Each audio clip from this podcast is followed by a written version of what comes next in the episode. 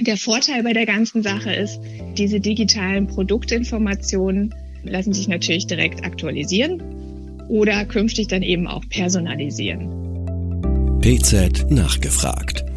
Der Podcast für das Apothekenteam. Hallo und herzlich willkommen zu PZ nachgefragt, dem Podcast der Pharmazeutischen Zeitung. Ich bin Caroline Lang, Apothekerin und PZ-Redakteurin und ich spreche heute mit meiner Kollegin Jennifer Evans aus der Berliner Politikredaktion über die Frage, ob Beipackzettel aus Papier bald Geschichte sind. Hi Jenny. Hallo Caro. Jenny, allein in Deutschland werden ja pro Jahr mehr als 1,5 Milliarden Packungsbeilagen produziert. Die EU plant nun digitale Beipackzettel. Ab wann soll es die denn geben? Ja, genau genommen wünscht sich die EU-Kommission ja schon länger digitale Beipackzettel.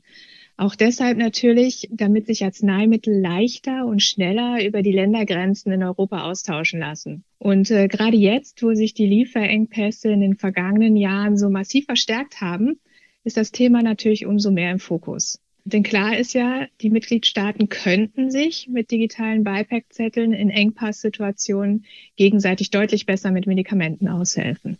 Allerdings ist jetzt im EU-Pharma-Paket erstmal nicht von einer Pflicht der digitalen Form die Rede.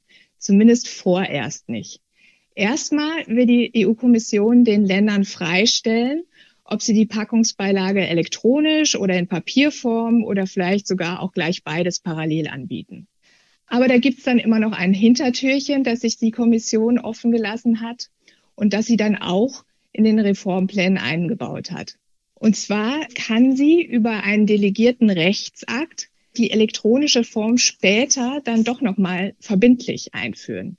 Das wäre aber erst dann möglich, nachdem die Reform etwa sechs Jahre in Kraft ist. Die Voraussetzung aber dafür bleibt, dass bis dahin die meisten der Mitgliedstaaten das Ganze einmal getestet bzw. die digitale Variante bereits zugelassen haben. In Frankreich probiert man das Ganze ja auch in einem Pilotprojekt aktuell schon aus, oder? Ja, ähm, dort werden tatsächlich im ersten Quartal 2024 auf einigen Arzneimittelschachteln schon QR-Codes auftauchen. Dabei kann man allerdings nur von einer sanften Einführung sprechen im Prinzip, denn die Papierversion bleibt natürlich auch dort. Frankreich ergänzt jetzt nur diesen QR-Code.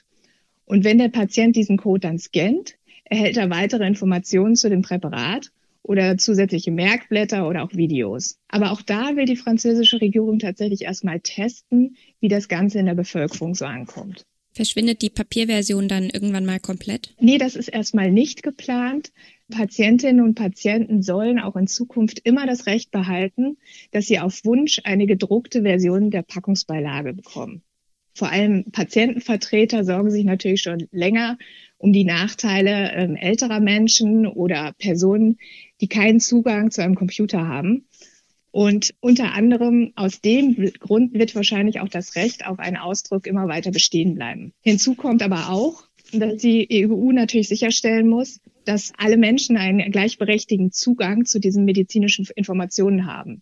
Und das eben auch in Zukunft. Und für alle, die keinen Zugang zum PC haben, soll die Apotheke dann die Informationen in der gewünschten Sprache ausdrucken. Das würde dann aber eine Menge mehr Aufwand für die Apotheken vor Ort bedeuten, oder? Ja, das stimmt. Deswegen finden die meisten Dachorganisationen aus der Branche das auch alles gar nicht so toll. Die Abda zum Beispiel hatte mal zur PZ gesagt, dass die Apotheken nicht zu Druckereien werden sollten. Und die Ausdrucke sind natürlich auch ökologisch und ökonomisch völlig unsinnig. Unklar ist eben auch noch, wer überhaupt für den Ausdruck zahlt. Aus Sicht der Abda sollten das jedenfalls die Hersteller sein. Und was sagt die EU dazu? Für die EU steht vor allem eins fest. Den Apothekerinnen und Apothekern kommt eine ganz entscheidende Rolle zu in Zukunft. Wenn es nämlich darum geht, die relevanten Arzneimittelinformationen zu erklären oder die Packungsbeilage direkt in der entsprechenden Sprache auszudrucken. Denn schon bei der Abgabe in der Apotheke sollen die Apothekerinnen und Apotheker den Patienten in seiner Landessprache über die Dosierung informieren. Alles Weitere soll dann mit dem digitalen Beipackzettel elektronisch zugänglich sein. Und irgendwann hatte die EU auch schon mal Bedenken angemeldet, ob überhaupt die Vertreter der Gesundheitsberufe überall wirklich so trittsicher sind, dass sie äh, über ihre Fachkenntnisse in eine Fremdsprache Auskunft geben können oder tatsächlich solide übersetzen können. Aber dieser Gedanke wurde irgendwie nicht weiter verfolgt, soweit ich weiß. Und in der Diskussion der europäischen Apothekerverbände zu dem Thema erscheint dagegen fast genauso wichtig, dass die EU hinsichtlich Inhalt, Struktur, Design und Verständlichkeit an den digitalen Beipackzetteln arbeitet. Wie soll denn nun so eine elektronische Packungsbeilage konkret aussehen? Also die EU stellt sich dabei einen Code auf der Arzneimittelpackung vor, der dann auf eine Art äh, elektronische Vollversion des Beipackzettels verweist. Und Ziel dabei ist, dass irgendwann mal die Medikamenteneinnahme nicht nur schriftlich, sondern auch mit Hilfe von Online-Content wie Video- oder Audiodateien ähm, erläutert wird. Der Vorteil bei der ganzen Sache ist, diese digitalen Produktinformationen lassen sich natürlich direkt aktualisieren oder künftig dann eben auch personalisieren. Die Daten sind natürlich immer verfügbar und auch die Schriftgröße lässt sich dann individuell einstellen oder die Patienten können sich den Text direkt vorlesen lassen. Was noch geplant ist, dass es EU-weit einen gemeinsamen Standard für diese digitalen Beipackzettel geben soll. Und die Arzneimittelagentur EMA, die arbeitet schon daran und hat die Grundlagen gelegt.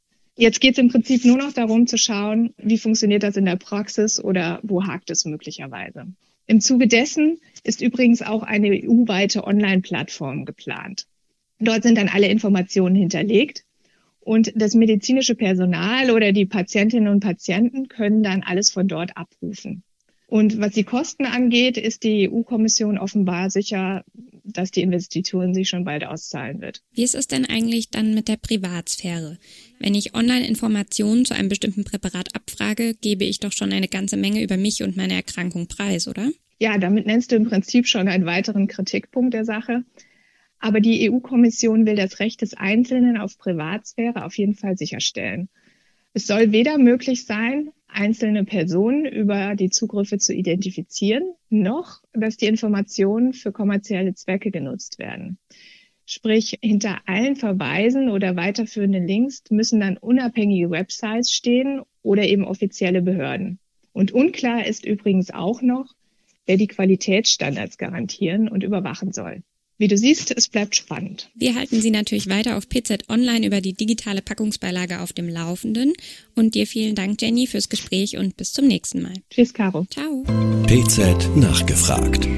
Der Podcast für das Apothekenteam.